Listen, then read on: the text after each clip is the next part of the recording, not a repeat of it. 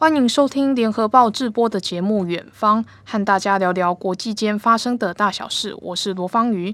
今天我们邀请到联合报新闻部副总编辑郭崇伦来跟我们谈谈美日韩二加二以及美中阿拉斯加会谈。拜登政府最近实在是非常忙。国务卿布林肯十五至十八日和防长奥斯汀赴日韩举行二加二会谈，十八日又快马加鞭赶回来，在阿拉斯加安克拉治和中共中央外事工作委员会办公室主任杨洁篪以及外交部长王毅会晤。那我们先从时间线这样顺流而下，我们先来谈谈美日韩的二加二会谈。基本上，川普四年和日韩之间的关系等于是放水流。那么拜登上来自然会想要致力强化美日韩之间的关系。可是日韩这之间的历史仇恨也不是一天造成的。但我们除了看见美日韩在重复的宣称，我们已经数年来看到的美日安保，还有朝鲜绑架案以及北韩的问题，实在也没有什么新的问题。呃，副总，我不知道这究竟是老调重弹，还是在于美国的保证说我会保护你们。方瑜刚刚提到，就是其实呃，过去的在川普任内几乎没有什么重视日韩跟美国的关系啊。呃，我还可以再加一句，除了根本不重视以外，其实川普根本不是像对盟国那样子的方式。其实，呃，一方面他在贸易协定上面一直压迫日韩，那要求他们要更让步，然后要重新跟美国谈，美国要有更多的利益。还有就是他在美军驻日本跟韩国的基地维持费上面，就要求日本跟韩国要出更多。那这个呃，每年甚至都要重新谈。那个日本跟韩国觉得你美军在这边不。不只是为了我日本跟韩国的安全，很重要也是为了你自己的利益啊。所以在这个情况之下，呃，他们这些盟国都觉得，呃，川普是非常糟糕的。那拜登上来，希望能够改变这样的情况。拜登是希望能够笼络跟加强跟韩国跟日本关系，所以有这一次。呃，布林肯跟奥斯汀的那个二加二的这个会晤。那么，川普，我可以简单来说，我是这么觉得，美日韩之间有点像是一个帮会里面大哥跟小弟的关系。嗯嗯嗯、那么，今天大哥跟小弟原本是很和睦，我们都讲好说，诶，你在这边光帮我管事，然后我也，然后你要是被打了。我也会来保护你，但是川普跟日韩之间的关系却有点像是说，我要你们再多缴一点上缴金，嗯嗯，然后就算是日韩之间小弟吵架的，大哥也是不管的，他说你们自己这是你们自己的事情，导致这两个小弟越吵越凶啊。日本跟韩国之间的问题现在非常的大啊，那尤其是呃文在寅政府上来了以后。呃，日本就觉得韩国有些时候是无理取闹，包括呃，他一直要求在殖民时代的那个赔偿等等这些事情。那为了这样子，嗯、他们觉得文在寅政府其实用这样子民族主义是来巩固他自己的支持度。那嗯，因为这样子，日韩之间原来有的情报分享的协定，也因为这样子而破局。呃，那韩国在很多时候不愿意呃来跟呃日本跟美国这边来合作，现在变成美国呃必须要用美日还有美韩这样的方式，没有办法把韩国跟日本串起来。还有一个因素，我觉得韩国其实对中国大陆的态度也跟日本不一样。呃，尤其在这一次二加二的会谈里面，我们看得特别清楚。呃，日本跟美国的共同声明里面就提到了中国，那韩国跟呃美国之间共同声明就避免提中国，这个也是一个很大的不一样。那我们既然讲到副总讲到说中国的这态度的区分，那日本这一次的关注点，我们可以看出他非常非常的关注中国大陆。嗯、第一，钓鱼台主权；第二，还冷不防提起了台海这台海问题。这种感觉有点像是每日在串门子，讲到我们家的事情。嗯嗯嗯、那么这那我这一点的话，台湾政府又要怎么看？特别谈中国，主要有一个因素，当然是因为长久以来对于钓鱼台的主权，中国大陆跟日本之间是有争议。这里面还当然还有台湾了哈。呃，在这个二加二会谈之前，中国大陆突然通过了海警法的修改，那里面强调，如果碰到事情，海警是可以使用武力的。这个让日本觉得很大的威胁啊。也许大陆是觉得用这样的方式可以呃提醒日本不要跟美国走得太近，但是效果反而适得其反，反而让日本非常担心。呃，反而我要跟美国再更近一点。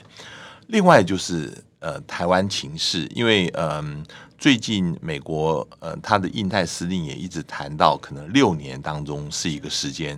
那日本呃，其实他们在会谈的时候有提，然后在阿拉斯加呃，大家之间吵成一团以后，日本马上经过共同社来透露了，其实，在会谈里面，日本有提到，万一美国要来呃台海驰援的时候，日本会愿意来协助，比如说呃运补或是保护美国船舰的安全等等，这个事情其实，在美日安保的一些想定，就是一个 scenario 里面啊，过去也一直都有提到，里面有一个，就比如说像如果真的北韩呃疯狂的发射飞弹要攻击呃这个韩国的时候，那日本应不应该协助美军来参与这个作战？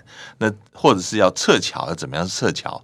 其实讲的都很细，但是以前避免提到台海的一个想定。那这一次就把直接把台海想定给讲出来了。其实我们之前也是在，也是大家都知道说，美国的船舰是有一些在横须贺港的，嗯、而横须贺港到台湾之间距离差不多是二十四小时之内可以到。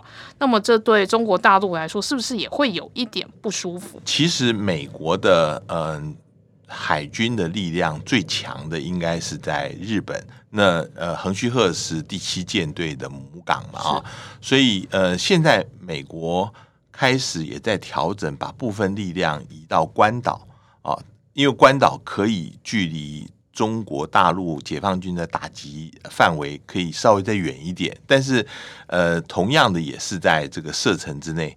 那那对于美国来说，呃整个的。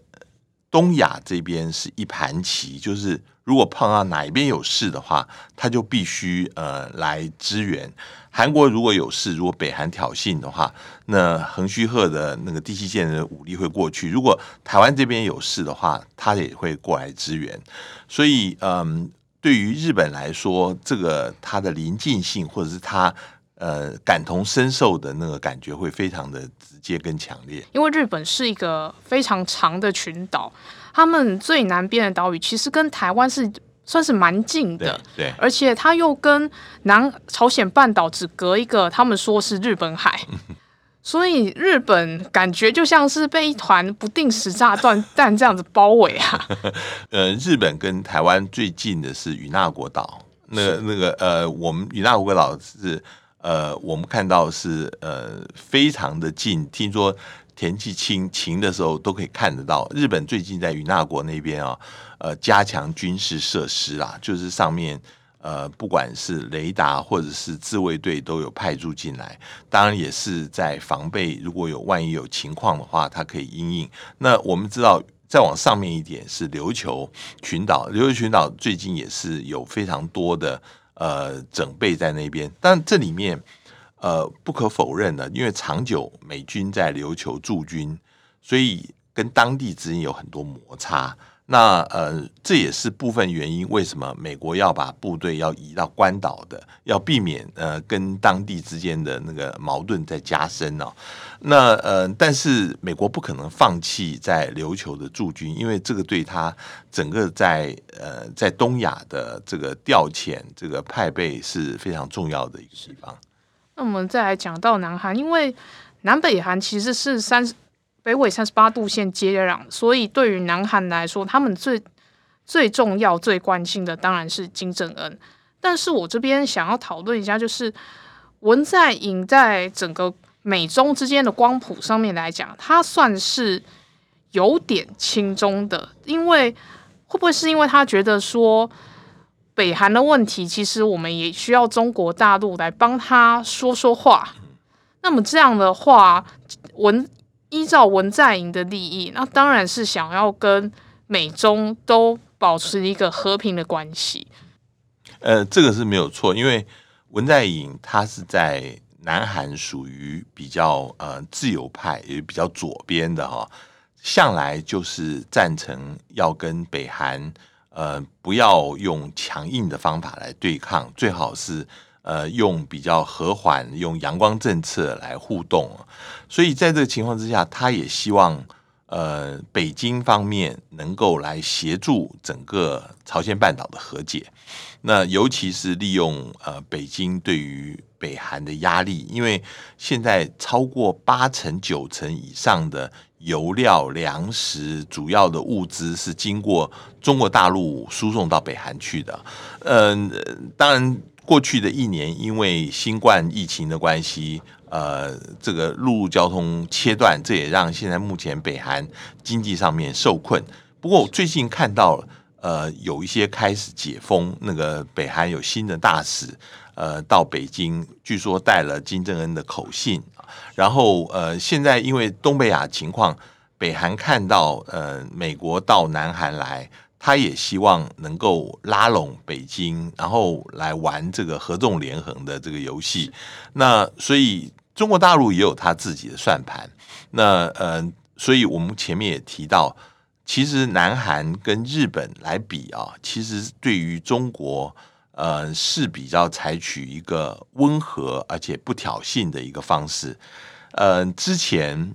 其实，嗯，文在寅的前任那个朴槿惠，是那个时候同意设立那个萨德的反飞弹系统啊，这个让中国大陆对于南韩的经济制裁到现在还没有完全的解除，所以南韩在这事上面也非常小心。同样，如果是说就是，诶，日韩在这贸易这方面，中国应该也算是非常大的贸易伙伴。那为什么韩国的态度反而比较？最近比较偏向中国大陆，而日本在安保这方面还是死死的抓着美国。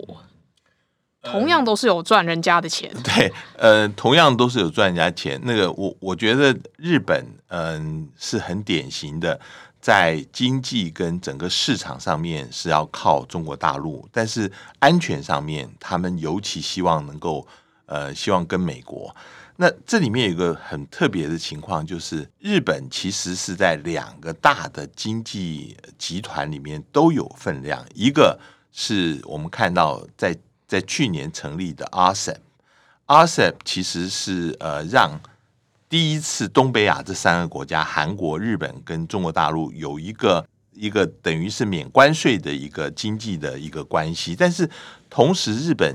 也是 CPTPP 的主要的国家，那 CPTPP 呃未来希望能够把美国纳进来，所以 对于他来讲，呃中国大陆又不在 CPTPP 里面，所以对于日本来说，呃他的地位跟韩国又有一些微妙差别，因为韩国还不是 CPTPP 的成员，所以嗯、日本现在觉得他是有实力。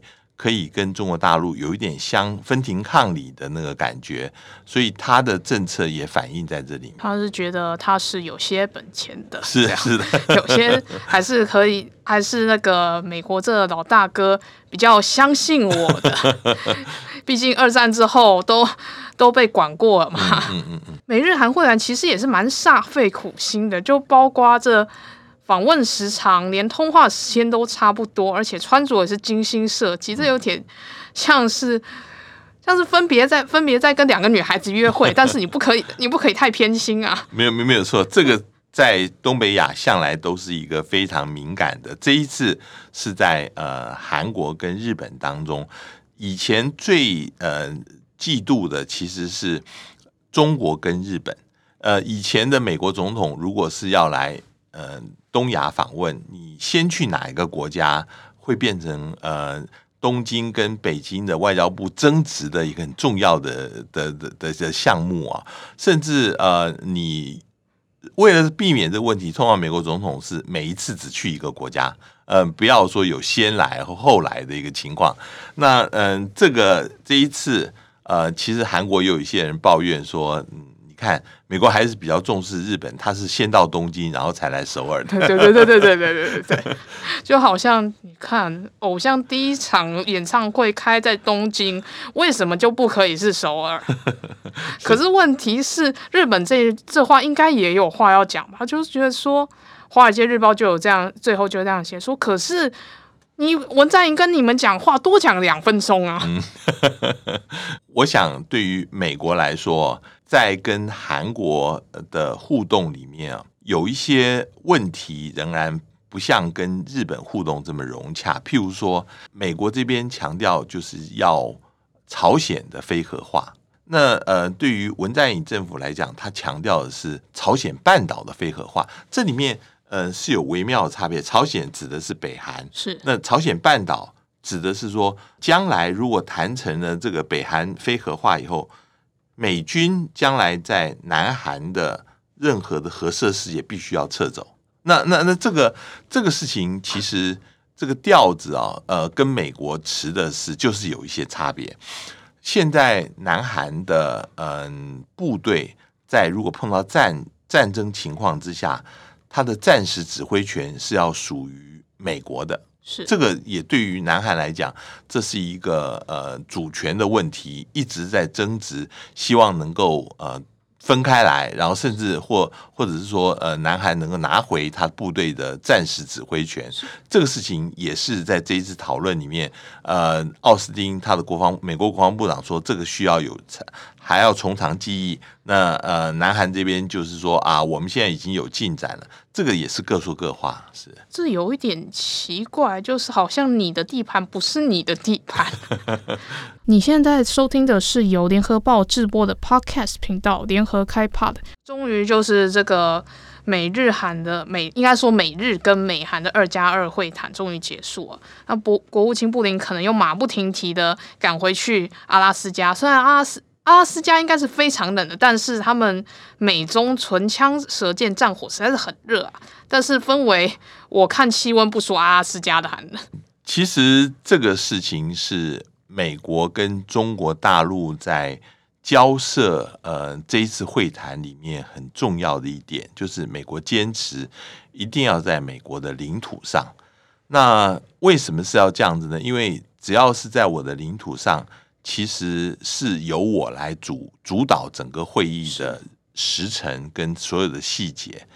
那中国大陆的解释就是说啊，呃，我们也就接受了，因为呃，看起来阿拉斯加是在中国跟美国这这中间等距的一个地方，所以我们也不把它视为美国的领土。但是大陆是其实心里面很憋，因为呃，不管杨洁篪跟王毅啊。是。他们进入阿拉斯加的时候，其实还要做核酸检测。对，这个这个事情对他来讲是蛮屈辱的一件事情。呃，美国也不承认，呃，大陆打的疫苗是有效的。然后这一次的整个气氛又很冷，就像刚刚主持人讲的啊，嗯，大家之间连坐下来吃一餐饭的这样子的场合都没有，就是严格的三个呃会谈的回合，然后每一次三个小时，呃，谈完了以后就各自回各自的旅馆。嗯，我的印象里面从来没有一次高层会晤是这样子的安排的，因为现在一般来说，建连监义委。菅义伟四月初要访美国，他在这之前都是要打元首出去都是一定要打疫苗的。但是我也相信这些中国大陆的官员们到了美国一之前一定有打疫苗。那么这样还要检测的话，就等于说你跟你没有打疫苗是一样的。是是是。那么既既然这样子，他们这么的不高兴，不在华府。就算了，选阿拉斯加，连共进，连大家一起吃晚餐也没有。大陆也抱怨说美国没有诚意，看选择地点就知道了。更说会谈前一天就制裁不符合待客之道啊之类。可是他们大可以直接不去，但是为什么还是去了？嗯，我觉得大陆嗯、呃，就是咽下了这一口气，最后还是去了哈。主要也是呃，觉得拜登政府上来。呃，你第一次会晤，你如果说最后临时不去，这个会产生的印象不是很好。而且大陆原来期待呃能够呃有一些目标，譬如说，呃，大陆是希望经过这一次会晤，能够安排呃拜登跟习近平能够有一个线上高峰会。是线上高峰，也许是安排在四月二十二号，就是世界地球日的时候，呃，能够做，或者是这一次不行，稍微晚一点，到六月，呃，在意大利的 G 团体呃，是不是有可能能够安排？那但是，嗯、呃，以美国现在谈的方式，刚开始，美国布林肯在国会听证的时候就说，第一个不会有任何联合声明，而且这一次他们也不预期。呃，会谈得很好，然后不是一连串会晤的开始，这个话都讲的是非常的硬的哈，而且呃，会让你呃觉得这样子谈的意义在哪里呢？嗯、不过大陆还是去了，然后甚至最后的新华社有一篇电文讲了，就是说还是达成了一些呃协议跟共同合作的情况。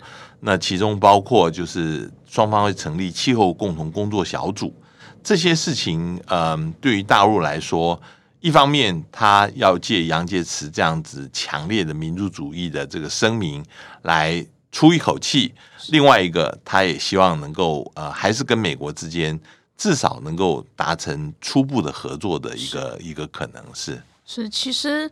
在这共进晚餐，大陆还是去的，还是接受一些核酸检测。如果大陆真的甩脸子不去的话，那等于把后面的一些可能机会全部都断送，断送掉了。所以美国在这方面来说，其实他或许一开始会不会，或许他一开始就想到说，你一定会来。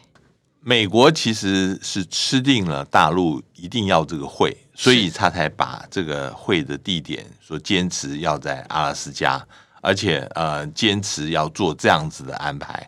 那我想大陆也知道这个这一次气势上面是输了美国，而且美国时间点啊，你看他刻意就是安排在布林肯呃跟到日本跟韩国之后呃然后才去，然后前面还有这个四家呃那个四方安全呃会晤啊。等于是大陆有一个学者说，等于是布下天罗地网了。大陆虽然是勉强接受，但是心里面是不好过的。这种感觉就像，那像是小弟排排站在那边，另一个帮会的大哥走进来，这当然不会太舒服。而且既然是来了对方的主场，但是美国一开始就提到台湾，而且还放话说，如果不改善经军机骚扰的话，就不跟大陆改改善关系。但是大陆开场自己言辞也是很冲，也不也不把美国放在眼里，会就这样子乖乖听话吗？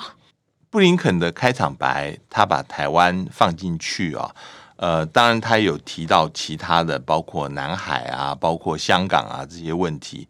那这些问题其实大陆事先已经明白的画出红线，说。呃，这个新疆、香港跟台湾是属于我们的主权范围，我们绝对不会让的事情。那嗯，刚开始大家都其实知道彼此呃的红线在哪里，但是美国还是要提。嗯，不过有一个事情，我觉得后来的报道并没有提，就是说大陆的报道是说，美方在会谈里面仍然有重申，它是维持一个中国政策。对于大陆来讲，嗯、他们就觉得这样子是呃满意了哈。虽然呃，我们知道这个拜登这一边，嗯、拜登政府对于军机的骚扰，他一直是希望大陆能够节制。可是，在一些主要的问题上面，呃，他们仍然跟川普不一样，他们仍然比较是回到原来奥巴马时期的那个立场。嗯，我比较在意的是接下来台湾问题可能会怎么样来谈。嗯，这个事情我们现在并不知道，嗯，究竟在台湾问题在闭门会谈里面，拜登跟中国大陆是怎么谈的？但是有一个可能是，美国可能会劝中国大陆要跟台湾对话。那这个对话，而且是没有前提的，呃，条件的对话，就不能你不能要求台湾要讲九二共识，你才跟他对话。那大陆怎么反应？我们现在呃还不知道，是必须要等美国跟我们做完简报以后，我们才会比较清楚。是是，那为何这一次美方一定要在开头就提台湾？既不是香港，也不是南海，为什么台湾一定要摆在第一个呢？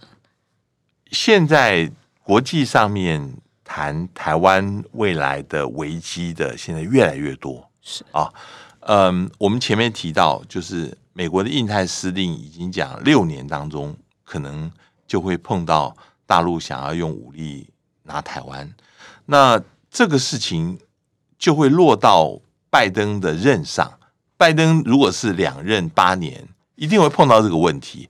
那他要怎么来解决？我我觉得现在可能是所有问题里面的重中之重。这个他一定要想办法跟大陆能够谈出一个所以然来。是美国总统一任四年，那么他说六年内，当然不可能，当然看这个问题不可能一定是一个六年，嗯，说不定更快，是，说不定更快，快到说拜登的最后最后任期，他就他就并不得不拆弹，所以最好是说他一上任就赶快来准备拆弹，嗯嗯，但而且。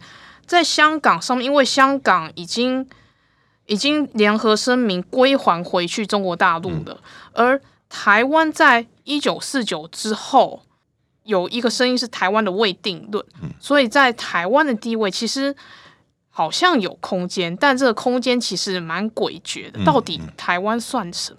这个对于呃大陆来说，虽然他把呃新疆、香港跟台湾放在一个。类别里面，但是他自己心里面知道，台湾他是管不到的啊。香港他现在嗯，国安法经过很多方式，已经从原来的间接的还尊重你一国两制，现在变成直接的呃一国两制几乎已经死掉了，现在变成一国一制了，直接来管香港，就是跟跟新疆的程度差不了太多。但是对台湾这个问题，他仍然是。呃，很担心，呃，台湾的整个会失控，会从他手里面溜掉，甚至在美国的支持之下，台湾能够呃永远维持这样子的地位，所以他才逼着呃美国一定要在这个事情上面表明美国的立场。我觉得现在等于是他把所有的焦点希望能够放在台湾，呃，你看你要不要用你。要花很大的代价来换这个议题，呃，他就等于像叫牌，就是说我我认为你拜登不敢跟我直接在这事情上面冲突，所以呃，你必须让步不可。我想这是北京现在的盘算。但是北京现在这样子的盘算，没有一件事情是十足有把握的。北京这样的盘算不会有点有点赌很大，万一美国真的。真的，真的也一起，也一起这样子，有点梭哈的感觉。那他们两个不会下不来台吗？现在其实就像主持人讲，嗯、呃，都是心理战，就是两边都是表示说我在用所有的资源赌下去。中国大陆就是说我是已经把正事摆出来了，任何领导人不能够容许台湾。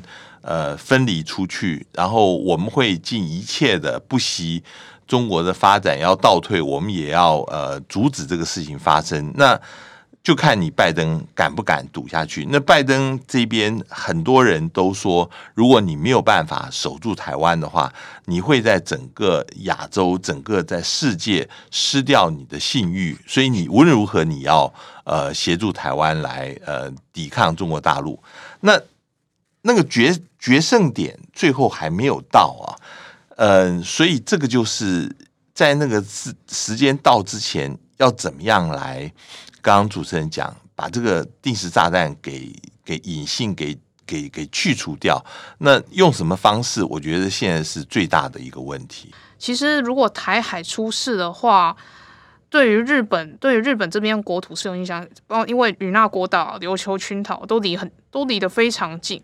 那么，如果美国这边都已经先失守了，日本说日本说不定会想说：“我跟了你十，我跟了你几十年，对，你连这个问题都没有办法帮我解决掉。”这个是这个是呃，美国如果丢掉台湾的话，呃，所有美国在亚洲的盟友，包括全世界盟友，都会怀疑美国的信誉。对，其实双方开始会谈就已经这么火爆了，大家也是不留给，大家每次他们是事前知道就这样了吗？还是其实是演给他们的国民看呢？真正的角力或许是在台面下这样。我自己觉得，当然很多人可能不同意。我觉得杨洁篪刚开始的暴冲哦，其实有很多是意外。就是说，呃，我们后来看到大陆的媒体的报道，呃，有一些情绪性的话，其实他们是没有报道的，像。央视跟呃新华社，因为大陆的外交工作，他们有很严格的要求，你出来讲什么话，必须事先经过中央批准。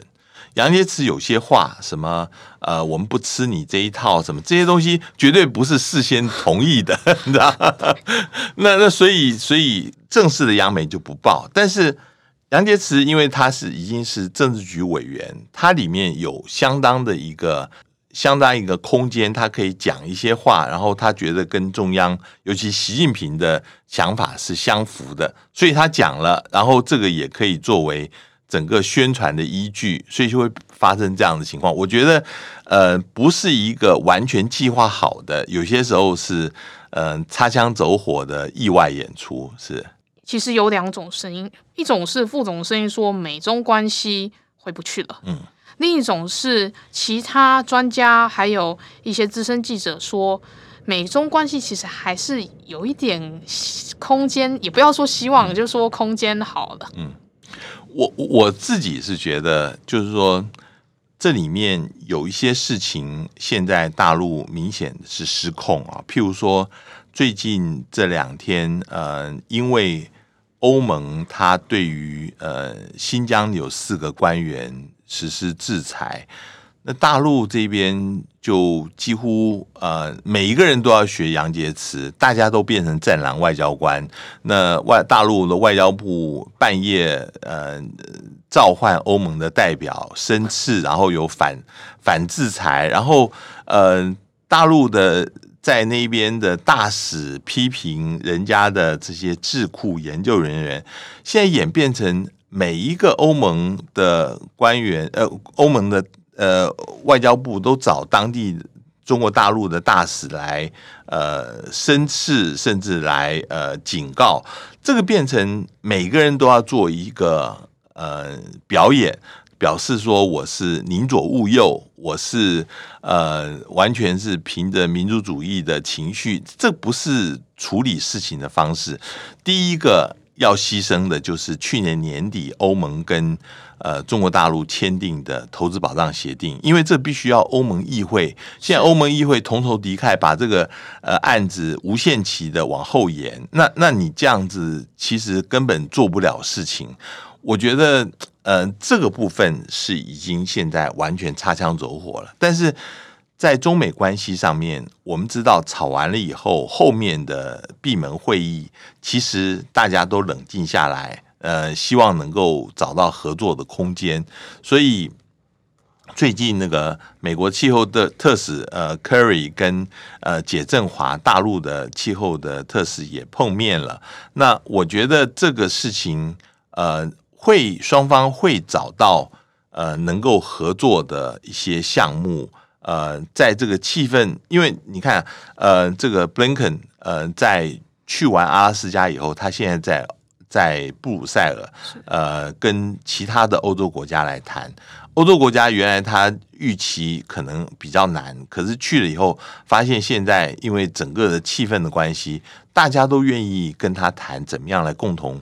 对抗中国，所以，嗯、呃，这里面国际政治的变化，现在，嗯，我我觉得会越来越大，越来越多。中国大陆这样，您说刚刚有半夜生吃这 这回事啊？半夜把代表我的国家的使节叫过去，这种感这种感觉就像是在半夜直接骂给元首听。如果是外交紧急磋商，半夜呃找他们来，也不是没有过。可是你相对的啊。你现在中国大陆驻法国的大使，法国外交部要找他来，呃，这个召唤他来，来等于是申斥他。他竟然说我今天。行程已经排满了，我今天不能来，要到明天才能来。这个相对来讲哦，就是一个非常傲慢的一个行为。就是说，呃，你半夜把人家找来，你现在人家找你来的时候，你说我今天行程排满了，今天不能来，这个会觉得你完全不懂得现代互动外交是怎么回事啊？呃，这样子的。行为我觉得是非常不可取啊，也难怪，就是说这些欧盟国家，美国来当然是要趁机告状一番了。但是我们再回到美中，因为中国大陆其实只跟台湾隔一条台湾海峡。那么我在那么我在看到美国一开始就提台湾，其实我心里是有点慌张，因为等于台湾就被推到第一线了。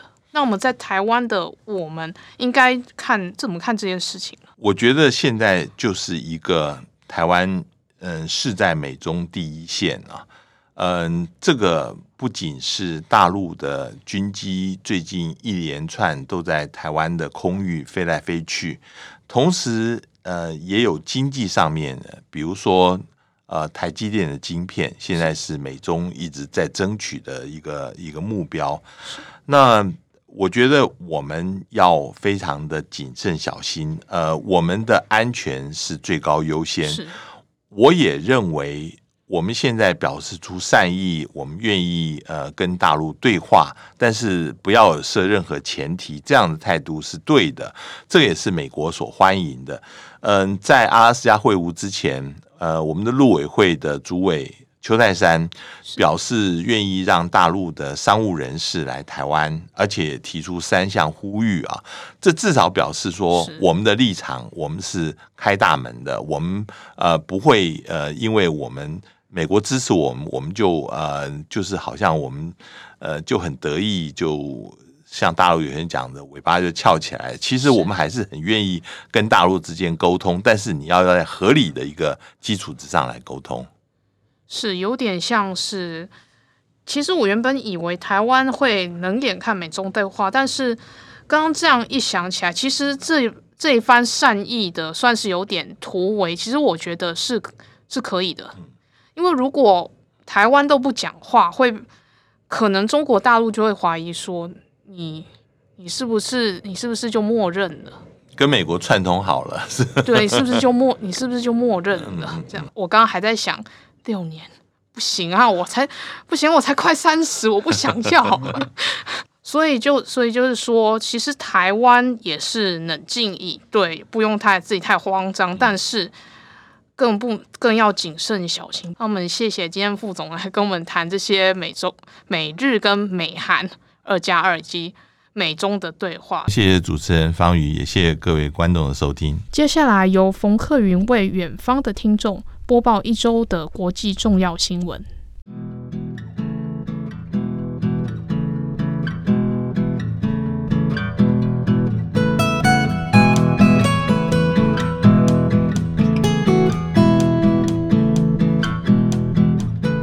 各位朋友好，我是冯克云，现在为大家播报一周国际新闻重点摘要。刚才听完主持人罗芳瑜和本报副总编辑郭崇伦解析的美中关系，我们到地球另一端的英国看看上周发生的一件奇景。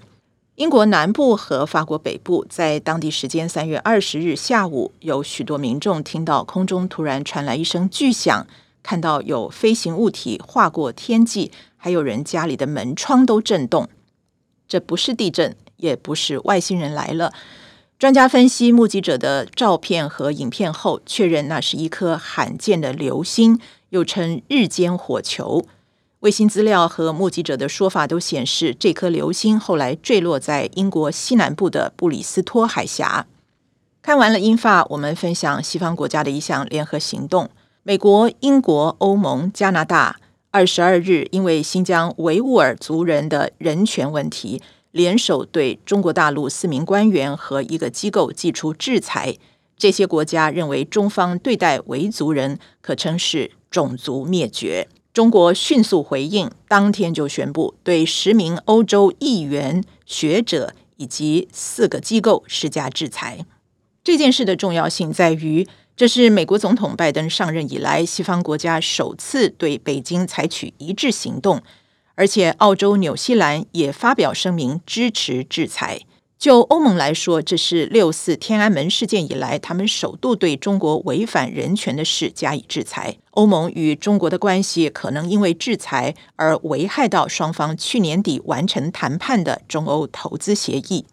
接着，我们回到亚洲，关注北韩、日本及缅甸三个国家。在北韩方面，北韩过去一周两次试射飞弹，先是二十一日上午向朝鲜半岛西部海域试射了两枚短程巡弋飞弹，二十五日早上又从北韩的咸镜南道朝东部海域试射两枚弹道飞弹。第一次试射的是联合国安理会并没有禁止的短程巡弋飞弹，所以并没有违反国际法。但第二次试射就违反了联合国决议，而且因为落在日本专属经济海域外，日本政府强烈抗议。美国和南韩从本月中起举行联合军事演习，有专家说，北韩的飞弹试射就是回应这项演习。也是借此向北韩施压，希望解决各国对北韩实施的制裁。北韩问题现在是否紧张升高，可能还需观察。在北韩二十一日试射后，美国总统拜登曾说：“那让他知道事情没有太多变化。”而北韩已经说了，现在不需要与美方直接对话。在日本方面，东京奥运二十日拍板定案，决定不开放海外观众。各场馆的观众人数预计以可容纳人数的百分之五十为上限。有学者试算，这项决定的经济损失将达到一点六兆日元，大约是台币四千三百亿元。不过，也有专家认为，这对日本经济、股市影响都有限，因为奥运的经济效益已经在赛前就收割了。在缅甸方面，我们关注一下他们的经济情况。自从缅甸军政府二月一日对民选政府发动政变以来，民众除了上街示威，更多人以罢工默默对抗，也为此付出了代价。医院、铁路、造船厂、学校、商店、交易所等等，许多人都不到班，坚定执行公民不服从行动，希望迫使军政府失去统治国家的各项资源。缅甸官员证实，现在中央政府已经有高达百分之九十的活动已经停止。如今，缅甸很多民生物资都缺，人们排队提款、领退休金、领稻米等等。仰光地区二月以来，棕榈油的零售价格已经上涨百分之二十，全国燃料价格也上涨了百分之十五。以上我们整理一下关键字：英国流星日间火球。美英欧加联合制裁中国大陆，新疆维吾尔族，北韩飞弹试射，东京奥运海外观众，缅甸经济公民不服从。今天的一周重点就播报到这儿，我们下周再会。你现在收听的是由联合报制播的 Podcast 频道联合开 Pod。想知道更多的报道内容，请上网搜寻 VIP 点 UDN dot com。我是罗方瑜，期待我们下周远方再见。